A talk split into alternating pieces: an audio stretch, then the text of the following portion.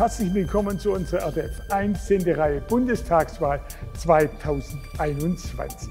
Wie Sie wissen, stellen wir Ihnen die Kandidatinnen und Kandidaten der im Bundestag vertretenen Parteien aus unseren drei Wahlkreisen vor und sprechen mit Ihnen über Wahlprogramme und Wahlziele. Heute eine Etage höher, ein besonderer Gast, der Ministerpräsident aus Nordrhein-Westfalen, Vorsitzender der CDU und Kanzlerkandidat, Armin Laschet. Herr Laschet, herzlich willkommen und danke, dass Sie Zeit für uns haben. Grüß Sie, hallo.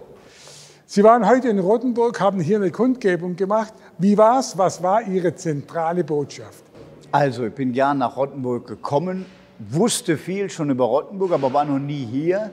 Deshalb bin ich froh, hier mit so viel Freundlichkeit aufgenommen worden zu sein. Und ich wollte vor allem Annette Wiedmann-Mautz unterstützen, die diese Region vertritt in einem Wahlkreis, wo man kämpfen muss und die gleichzeitig in Berlin natürlich bei der Bundeskanzlerin sehr viel für Integration in unserem Land leistet. Und die Wahl wird knapp. Wir merken alles, steht auf der Kippe. Und da, glaube ich, gibt es in Baden-Württemberg viele, die nicht rot-rot-grün wollen. Und die nochmal zu ermutigen, unsere Ideen vorzutragen, das habe ich heute gemacht. Sie waren kreuz und quer in der Republik unterwegs und sind ja ein erfahrener Wahlkämpfer. Was ist diesmal anders oder gar besonders? Dieser Wahlkampf ist ja ganz anders als sonst. Eigentlich bereitet man Wahlen anderthalb Jahre vorher vor. Aber das ganze Jahr 2020 haben wir uns nur mit der Pandemie beschäftigt, mit dem Bekämpfen des Coronavirus, auch parteiübergreifend. Und keiner hätte Verständnis gehabt, wenn man da Wahlkampf gemacht hätte. Das hat für die CDU bedeutet, wir haben sehr spät erst einen Parteivorsitzenden gewählt, wir haben dann sehr spät einen Kanzlerkandidaten gefunden und dann gab es wieder externe Einflüsse. Dann kam plötzlich die Flut, die mich als Ministerpräsident sehr gefordert hat. Ich habe in der Zeit einige Termine im Wahlkampf auch abgesagt, weil man muss dann bei den Menschen sein, wenn eine so schreckliche Flut äh, über das Land kommt. Und so richtig Fahrt aufgenommen hat der Wahlkampf eigentlich erst die letzten Wochen. Und jetzt wird spürbar, es geht um die Frage, hat Rot-Rot-Grün eine Mehrheit oder kriegen wir eine andere, eine bürgerliche Koalition? Und dafür kämpfen wir. Sie haben es angesprochen. Es ist insofern auch ein besonderer Wahlkampf, als sehr viele Katastrophen waren. Corona, die Flut und natürlich Afghanistan. Über Afghanistan vielleicht zwei Fragen, nicht schuldzuweisend rückblickend, sondern nach vorne geschaut. Wie soll man mit diesen Taliban umgehen und ja, mit Friedenspolitik, mit weiteren Hilfsgeldern diplomatisch anerkennen? Wie sehen Sie es? Also begonnen hat das Ganze ja vor 20 Jahren, als die Anschläge auf den 11. September also am 11. September auf das World Trade Center und das Pentagon begangen wurden. Das waren nicht die Taliban, sondern die Taliban haben zugelassen, dass im Land Osama bin Laden, Al-Qaida, terroristische Gruppen tätig wurden, die die ganze Welt in Atem gesetzt haben. Und deshalb ist die Bundeswehr hingegangen. Diese Gefahr ist jetzt ausgeräumt. Aber man muss natürlich jetzt darauf achten, dass die Taliban nicht wieder dahin zurückkehren. Deshalb ist internationaler Druck wichtig. Deshalb sind auch Gespräche mit den Taliban wichtig, damit sie die Ortskräfte jetzt aus dem Land lassen, die nicht heraus konnten. Und wir wollen so viel wie möglich auch zum Schutze der Frauen, der Mädchen, die jetzt Bildung genießen konnten, retten und sichern. Und deshalb ist Reden erforderlich. Wir erkennen sie nicht an im Moment, aber wir reden mit ihnen und machen klar, dass wir ein friedliches Afghanistan auch in der Zukunft erwarten. Mit Ihrer großen internationalen Erfahrung grundsätzlicher gefragt, was kann die Demokratie tun, um ihre Werte, Freiheit, Gleichheit und so weiter umzusetzen in Ländern wie Afghanistan, Mali oder wo auch immer wir im Auslandeinsatz sind, ohne natürlich so autoritär auftreten zu können wie beispielsweise China? Ja, das ist die große Herausforderung. Die Welt ändert sich dramatisch. China ist ein großer Wettbewerber, der aber ein völlig anderes Gesellschaftsmodell hat als wir.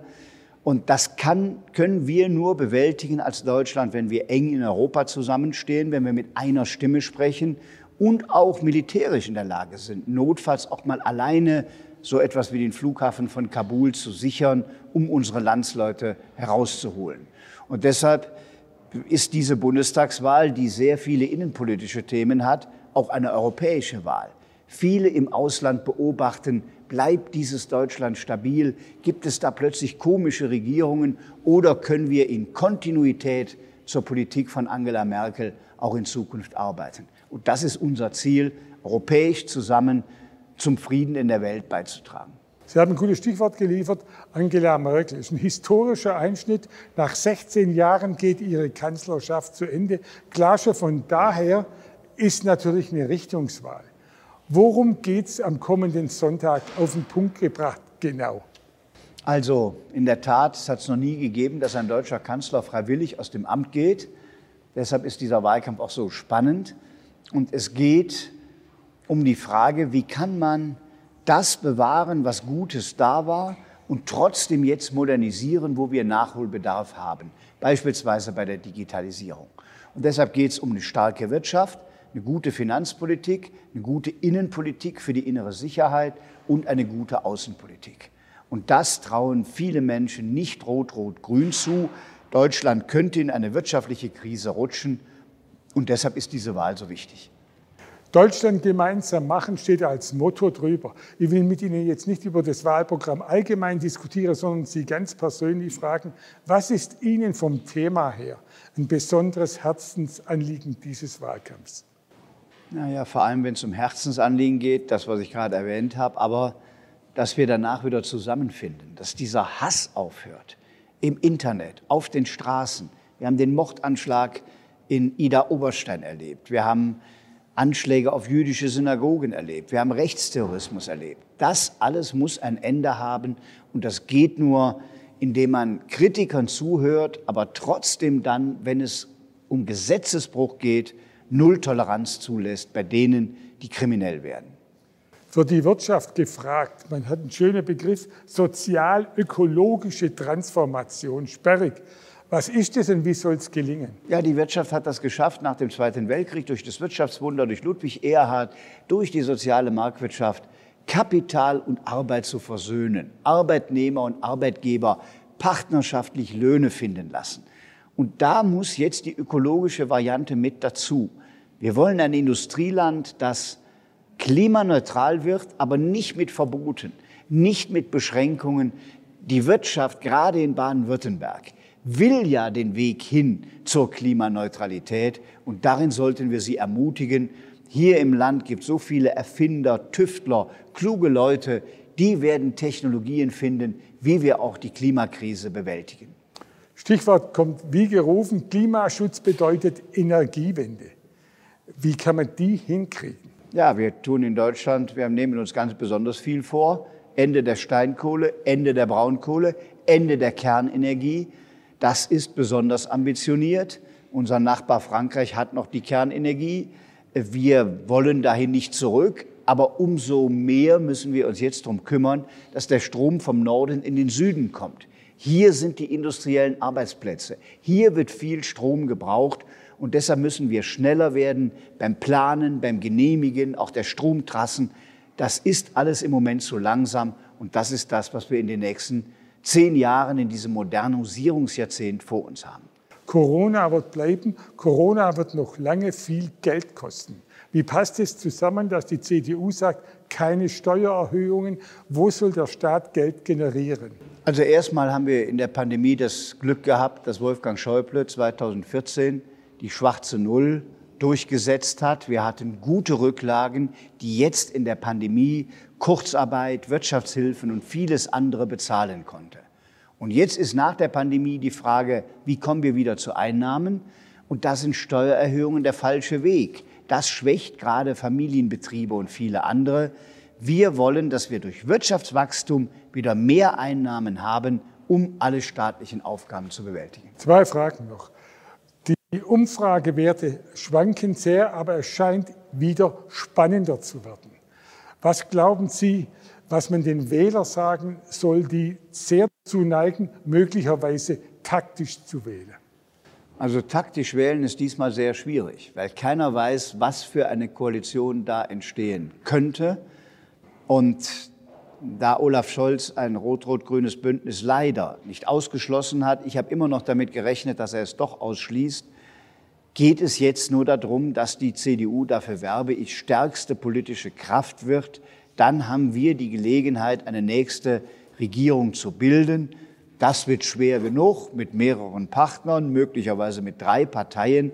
Und da kommt es darauf an, dass auch ein Kanzler da ist, der unterschiedliche Interessen zusammenbringen kann. Und das nehme ich mir vor.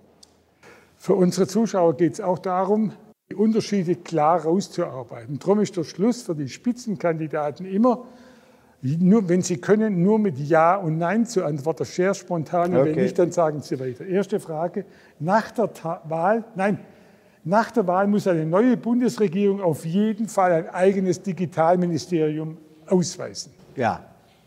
Deutschland braucht nicht nur eine neue Bundesregierung, sondern einen Politikwechsel. Nein. Weg mit Hartz IV, hoch mit dem Mindestlohn. Nein. Die Bildungspolitik muss künftig deutlich zentraler vom Bund geregelt werden. Nein. Es bedarf Maßnahmen, um die Herstellung von Arzneimitteln zurück nach Deutschland und in die EU zu fördern. Ja. Die außenpolitischen Themen, Sie haben es vorher angesprochen, Europa, USA, China sind in diesem Wahlkampf zu kurz gekommen. Ja. Letzte Frage. Die Welt hinkt einem UNO-Bericht zufolge dem Pariser Klimaschutzabkommen deutlich hinterher in den Zielen. Kann sie aber noch erreichen? Ja, nein? Ja. Herr Laschet, herzlichen Dank. Ich danke für Ihr Interesse und sage auf Wiedersehen. Bis bald.